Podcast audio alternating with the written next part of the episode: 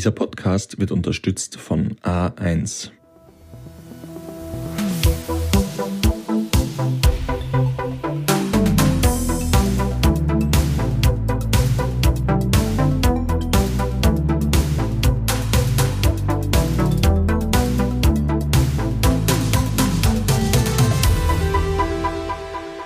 Ihr hört Edition Zukunft, der Standard-Podcast über das Leben und die Welt von morgen. Mein Name ist Jakob Hallinger und heute sprechen wir darüber, wie unsere Städte in Zukunft essbar werden können und was damit überhaupt gemeint ist. Gerade seit der Pandemie scheint das Garteln in der Stadt ja zu boomen. Immer mehr Nahrungsmittel werden nicht am Land, sondern direkt in der Stadt produziert. Welche Auswirkungen hat das auf unser Essen und unser Zusammenleben in der Stadt? Darüber spreche ich heute mit Ina Säumel, Ökologin an der Humboldt-Universität zu Berlin. Frau Säumel, vielen Dank, dass Sie heute hier sind. Ja, hallo. Frau Säumel, Sie beschäftigen sich ja jetzt bereits seit vielen Jahren mit dem Konzept der essbaren Stadt. Für viele Hörerinnen und Hörer klingt der Begriff im ersten Moment jetzt wohl wahrscheinlich etwas komisch. Wie kann eine Stadt überhaupt essbar sein? Können Sie uns erklären, worum es bei dem Konzept genau geht? Ja, na, gerne. Also die essbare Stadt, ja, das ist ein Name, der, sagen wir mal, so ein bisschen Aufmerksamkeit erzeugen soll.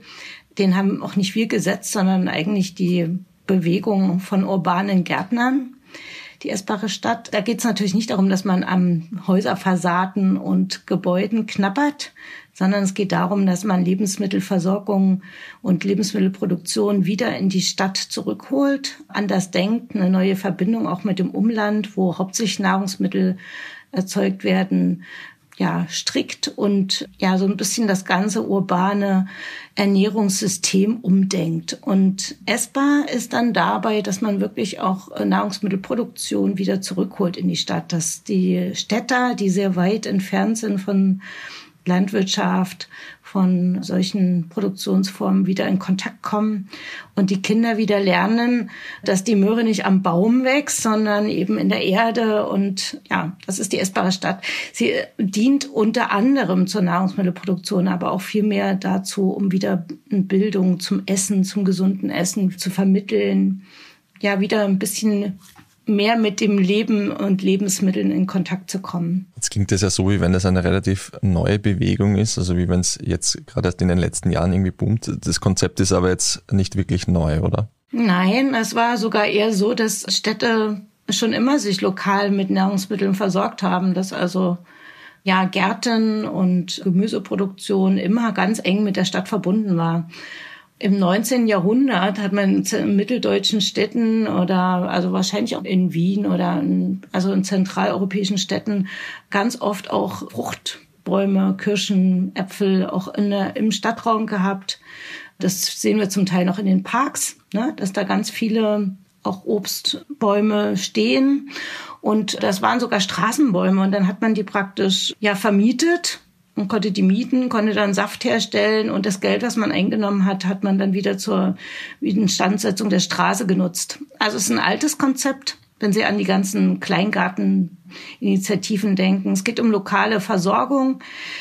Wir haben in den letzten Jahrzehnten so ein bisschen das aus den Augen verloren, ne? mit der Industrialisierung der Landwirtschaft und mit der Globalisierung auch des Lebensmittelmarktes und was neu ist, ist, dass das jetzt sozusagen wieder in Graswurzelinitiativen wieder entstanden ist und jetzt eher wieder en vogue ist. Also eine neue, ein neuer Trend. Ne? Jeder ackert entweder auf seinem Balkon oder auf gleichen, kleinen Flächen in der Stadt.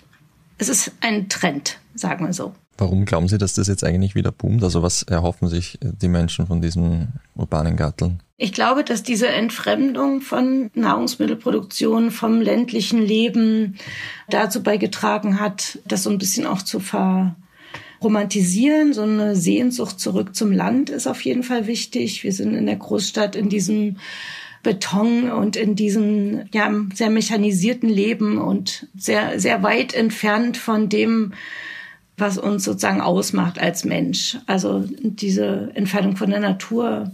Dazu kommen natürlich alle möglichen Lebensmittelskandale und äh, neues Bewusstsein, auch mehr sich um seine Gesundheit zu kümmern, mehr so Work-Life-Balance anzustreben Und seit der Corona-Krise ist das sogar noch attraktiver geworden, weil die Leute weniger reisen können, weniger weit entfernt ihr Fernweh stillen können, sondern wieder das Lokale entdecken.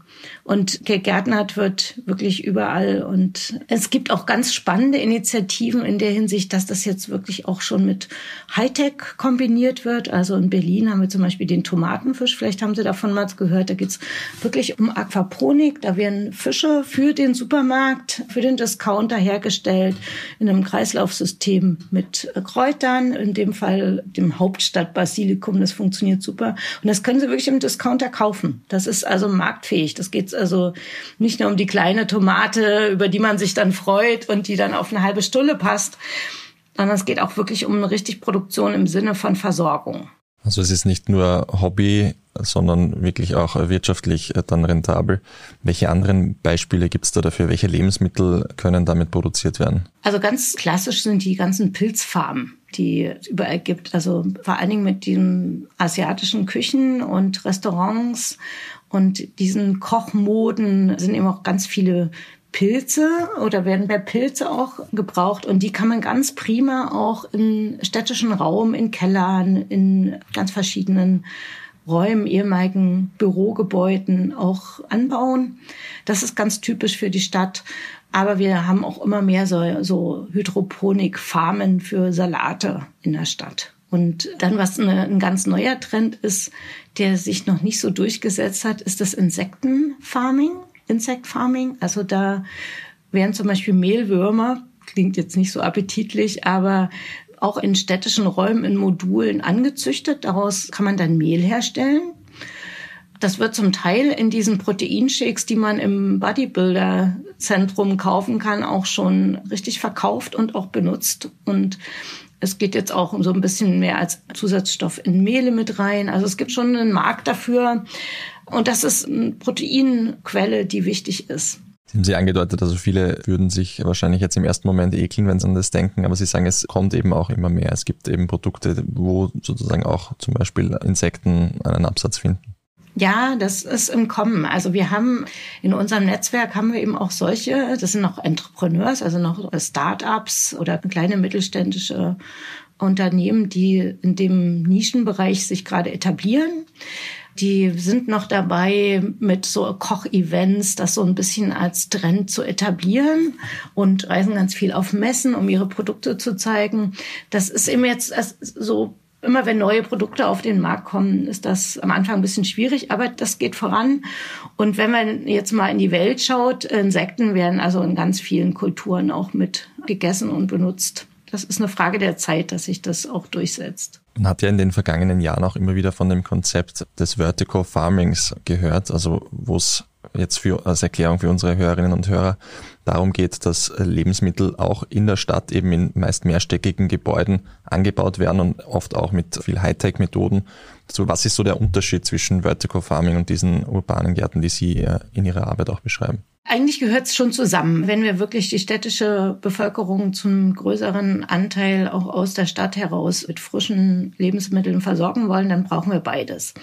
Die Vertikalfarben, die sind wirklich hochproduktiv, sehr ressourceneffizient. Man kann sehr gut Kreislaufwirtschaft etablieren. Das heißt, man verwendet Wasser, Energie und Nährstoffe immer im Kreislauf und hat also damit einen sehr kleinen Fußabdruck nur und kann sehr effizient produzieren. Und auch wirklich in Mengen. Also zum Beispiel die Stadt Singapur hat sich als Ziel gesetzt, in den nächsten zehn Jahren 30 Prozent des Gemüses und des Salates sozusagen lokal zu produzieren. Und das machen die mit solchen Hightech-Farmen.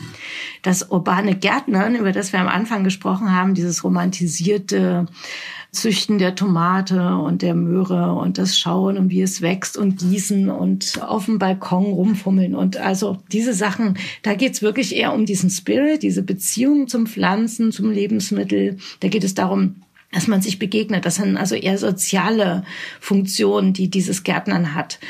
Dass man zusammen kocht, zusammen Gärtner, dass Menschen miteinander in Berührung kommen, die sonst eigentlich nicht viel zusammen hm, zu tun haben, dass unsere Kinder das wieder lernen mit der Möhre. Also da geht's wirklich eher um diesen sozialen Zusammenhalt. Über das möchte ich nachher eh noch gern mit Ihnen sprechen. Vielleicht noch kurz zu den äh, Vertical Farming Methoden eben und Ansätzen. Gibt es da auch irgendwelche Hürden? Also wenn man jetzt zum Beispiel an verschiedene Städte denkt, Sie haben jetzt auch Singapur erwähnt, wo man ja im ersten Moment an hohe Mieten, auch Platzmangel etc. denkt, wie gut funktioniert es da, diese Ansätze dann umzusetzen? Also weil ja viele in der Stadt zuerst einmal an Platzmangel denken, als da jetzt äh, irgendwie Lebensmittel noch anzubauen. Ja, ich denke so, also das Flächenthema, was Sie jetzt ansprechen, das ist vor allen Dingen für das urbane Gärtnern ein Problem, weil die ja ganz, also da brauchst du Licht, Sonne, Boden. Also da nützen wir den Raum sozusagen eigentlich nur in einem sehr geringen Maße. Während beim vertikalen Farmen wirklich also der gesamte Raum dreidimensional genutzt wird. Da arbeitet man mit künstlichem Licht und so weiter. Das heißt, da kann wirklich auch in so einem Büro, in so einem Bürogebäude sehen, was nicht mehr so benutzt wird, weil eben jetzt mehr Homeoffice ist oder irgendwie die ganzen Garagenhäuser, die es so gibt, die nicht mehr benutzt werden. Also selbst in so einer Stadt wie Berlin, wo noch relativ viel Verkehr ist, gibt es eben solche Räume. Da kann sowas effektiv eingebaut werden in solche Strukturen. Während der Garten, der Community Garten oder des richtigen Ackern auf dem Feld braucht eben deutlich mehr Platz. Da haben wir Konflikte mit dem Flächenthema, vor allen Dingen in den Städten, die jetzt ganz stark unter Druck sind, was preiswerte Mieten angeht da haben wir wirklich ein Flächenproblem. Und das geht eben auch zu Lasten von Grünflächen. Und da kann man jetzt auch nicht einfach so auf die Dächer ausweichen immer, weil zum Teil stehen auf den Dächern dann schon die Solaranlagen. Wir wollen ja auch grüne Energie produzieren. Da muss man eben wirklich Kompromisse finden und so Mehrfachnutzung etablieren. Dass man also sowohl so einen Garten verbindet mit ein paar Solarzellen und das sind aber Herausforderungen, das muss man aushandeln. Und da ist natürlich im Vergleich so eine super Miete, die man dann geschäftlich erreichen kann, ist dann so ein Garten, ja, der ist dann nicht so durchsetzungsstark, sagen wir mal so. Wir machen eine kurze Pause und sind gleich zurück. Vom Gipfel, Gipfel, Gipfel bis in die Großstadt. Das A1 Giganetz ist immer für alle da. Mit bestem 5G-Empfang. Und jetzt gibt's nicht nur die 49,90 Euro Aktivierung geschenkt, sondern Top 5G Smartphones um bis zu 100 Euro günstiger. Zum Beispiel das Vivo Y76 5G ab 0 Euro. Jetzt du im A1 Giganetz. Sie haben ja auch äh, viel zu den Klima- und Umweltaspekten von diesen urbanen Gartenprojekten eben geforscht. Welche Gartenprojekte, welche Projekte tragen da am meisten dazu bei, beziehungsweise welche Unterschiede gibt es da eigentlich zwischen den einzelnen Projekten? Wie kann man so diesen Umwelt- und Klimaaspekt da bewerten? Also die Lebensraum schaffen alle diese Gartenformen. Also die zumindestens in Verbindung sind mit dem Freiraum. Also wo es eine Verbindung gibt zu anderen Grünflächen, zu anderen Grünflächensystemen, zu Straßenbäumen. Also essbares Fassadengrün oder essbare Dachgärten sind da ganz wichtig. Und sie sind praktisch, also diese ganzen verschiedenen Gartenformen sind ein Teil praktisch von der Grünstruktur, die also zusätzlich noch essbar sind. Man spricht da von naturbasierten Lösungen für die Stadt. Ne? Also auch so ein Garten ist eben dann naturbasiert. Und es sind eben Habitate für ganz viel Artenvielfalt. In der Stadt haben wir ja mittlerweile mehr Arten auf die Fläche im Vergleich zum Umland, weil die Agrarlandschaft, unsere Kulturlandschaften so ausgeräumt sind. Und insofern sind Städte mittlerweile Biodiversitäts-Hotspots und innerhalb der Städte und innerhalb der Grünanlagen oder Grünflächen sind dann die Gärten wiederum die Hotspots der Hotspots. Und das ist deshalb so, weil wir da ganz verschiedene Habitate haben, wo wir verschiedene Strukturen haben. Da entstehen Lebensräume und die werden genutzt. Hinsichtlich des Klimawandels möchte ich hervorheben, dass vor allen Dingen so gebäudegebundenes Grün in Straßenschluchten, vor allen Dingen auch Fassadenbegrünung ganz wichtig ist. Also weil da das Grün in dem Bereich, wo die Menschen sich bewegen, wo auch so eine Hitze, Staus entstehen können, wo wenig Austausch ist. In dem Bereich kann eben so ein Grün ganz, ja, stark dazu helfen, die Städte klimaresilienter zu machen und vor allen Dingen das Bioklima zu verbessern, also für die Menschen, ne, dass also ältere, vulnerable Gruppen dann nicht mit Hitzeschocks zu kämpfen haben. Also Fassadengrün ganz wichtig.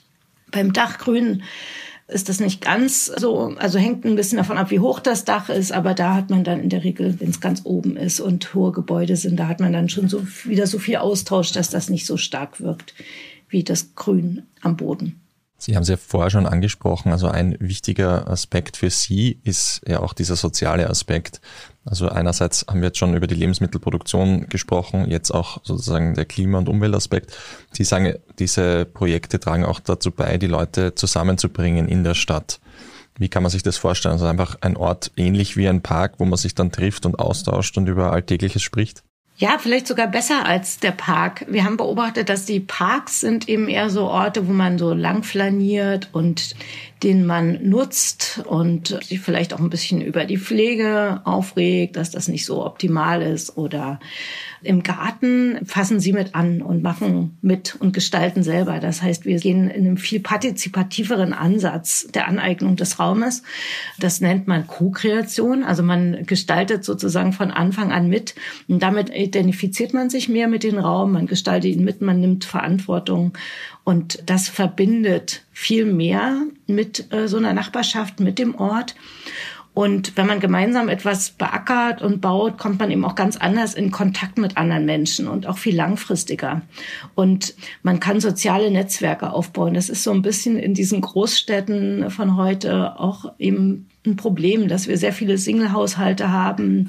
Jetzt in Zeiten von Corona, zum Beispiel wenn ich meine Studenten sehe, die sind total da vereinsamt hinter ihren Rechnern und in den Online-Seminaren und Manchmal war man mehr so der Psychiater und versuchte die Leute aufzubauen. Und in so einer Umgebung ist es natürlich dann echt total wichtig, dass man in konkreten Kontakt kommt mit Nachbarn, dass man sich hilft.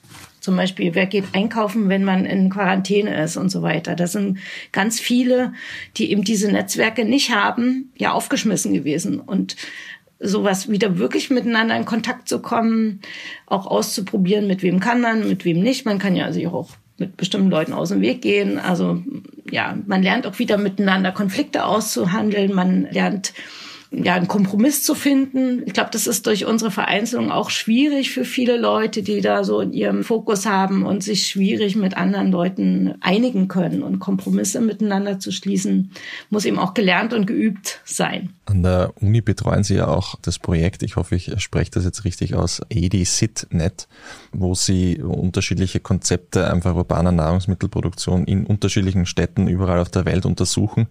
Wir haben jetzt schon von Singapur kurz gesprochen. Welche anderen Beispiele aus anderen Ländern in Städten gibt es, wo Sie sagen, das sind positive Beispiele? Ja, das Standardbeispiel, was auch wirklich mit einem sehr großen Anteil an, an Produktion dessen, was man so verbraucht in der Stadt, ja, was das richtig durchstrukturiert hat, ist Havanna, also die Hauptstadt Kubas. Aufgrund der ökonomisch schwierigen Situation haben die Anfang der 90er Jahre praktisch einfach ein Programm aufgesetzt und ganz strukturiert das durchgeplant die sind auch ein Partner im Projekt. Also von denen kann man wirklich Mainstreamen und Stadtplanung lernen und was sind die Voraussetzungen, wenn man wirklich das machen will und die Stadt umwandeln will. Wir haben aber auch noch in Europa ganz andere ja, Vorreiterstädte, die ich gerne nennen möchte. Beispielsweise Oslo hat eine Landwirtschaftsstrategie für die Stadt im Rahmen der Stadtplanung 2009 verabschiedet und die setzen das jetzt strukturell um bis 2030.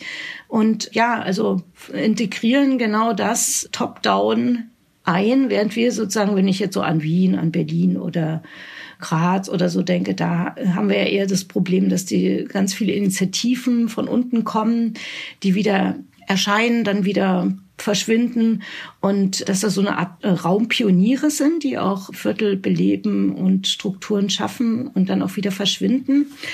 Und sowas findet man auch ganz oft. Das haben wir auch in Rotterdam beispielsweise. Zwei, über 200 Initiativen, die da arbeiten und eigentlich soziale und ökologische Arbeit für die Stadt machen und die jetzt im Rahmen des Projektes eher eine Anerkennung auch von der Stadt wollen und eher eine Verankerung in den Plänen und auch mehr Unterstützung wollen. Und ja, da sind Aushandlungsprozesse mit den Stadtverwaltungen in Gange und dort gießen wir das so in Masterpläne rein, die das stützen sollen. Also man kann das sowohl als Stadt Verwaltung strategisch steuern in bestimmten Bereichen. Das wird auch in Berlin gemacht, vor allen Dingen in Stadtvierteln, wo wir, ja, sagen wir mal, soziale Problemlagen haben.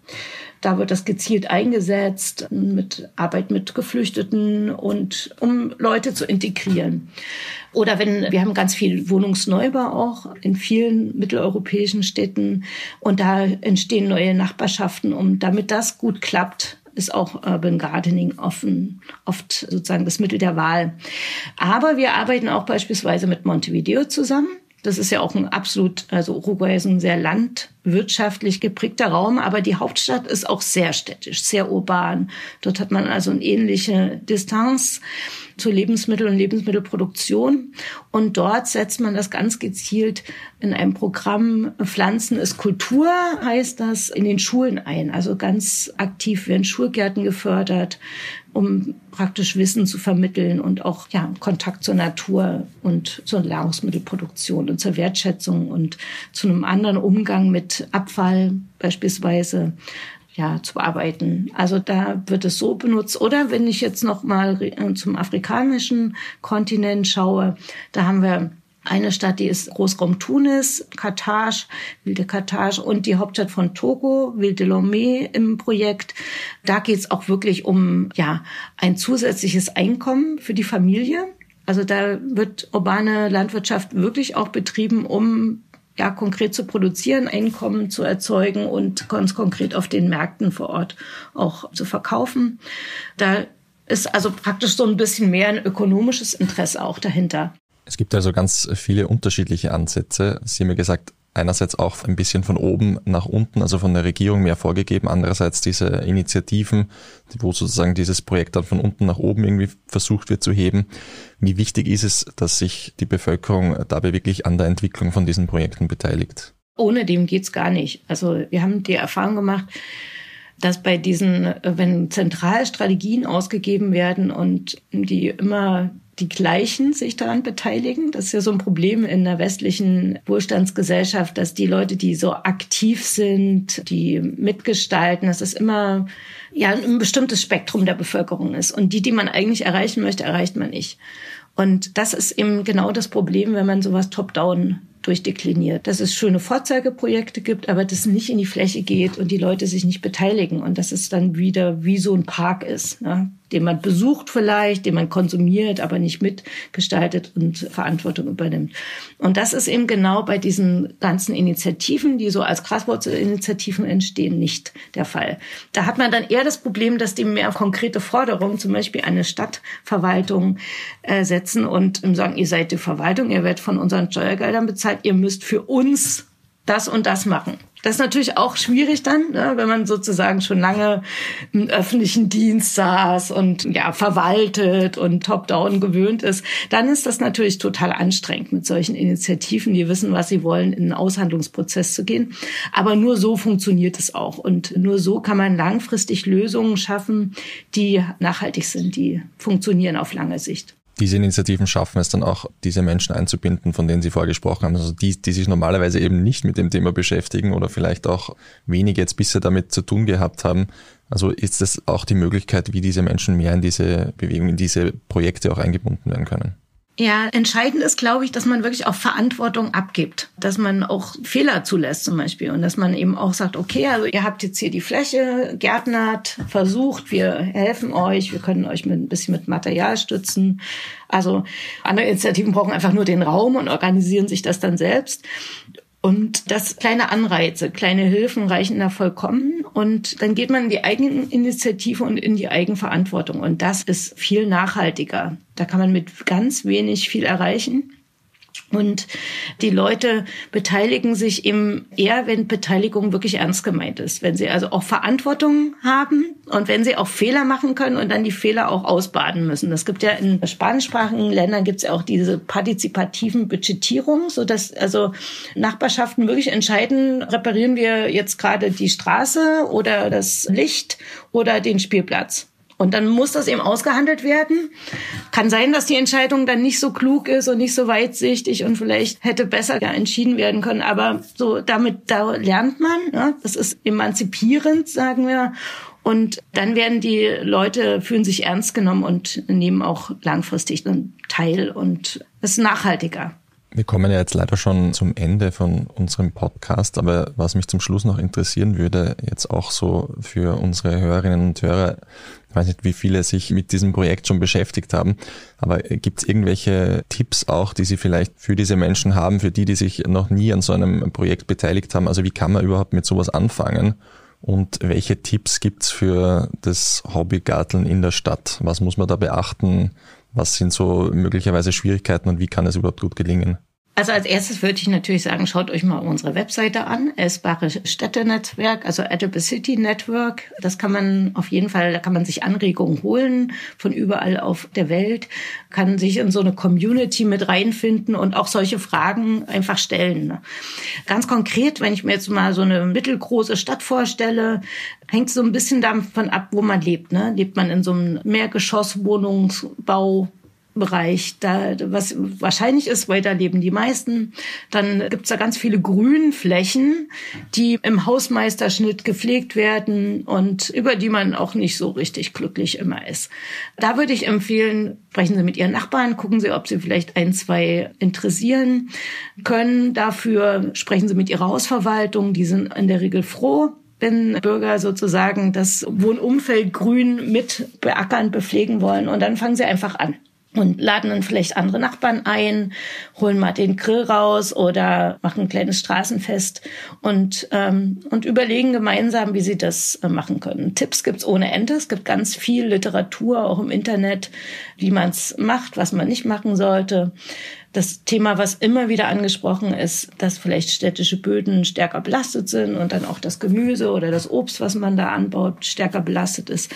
Dazu haben wir ganz viele Untersuchungen gemacht. Das ist in der Regel nicht der Fall. Wenn man ganz sicher gehen will, kann man natürlich Hochbeete nutzen oder man macht mal bei einem Umweltanalyse-Lab, gibt eine Probe ab.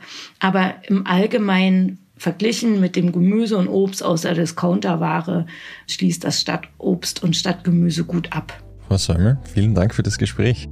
Damit auch ein herzliches Dankeschön an euch, liebe Hörerinnen und Hörer. Habt ihr schon Erfahrungen mit urbanen Gärten gemacht? Was denkt ihr über diese Idee? Schreibt uns euren Kommentar auf der standard.at slash Zukunft. Dort findet ihr auch viele weitere Artikel rund um das Leben und die Welt von morgen. Wenn euch der Podcast gefällt, dann lasst uns doch eine Bewertung da. Unterstützen könnt ihr uns, wenn ihr für den Standard zahlt, zum Beispiel mit einem Abo. Alles weitere dazu auf abo.derstandard.at. Die nächste Folge Edition Zukunft erscheint wie immer in zwei Wochen. Bis dahin alles Gute und bis bald.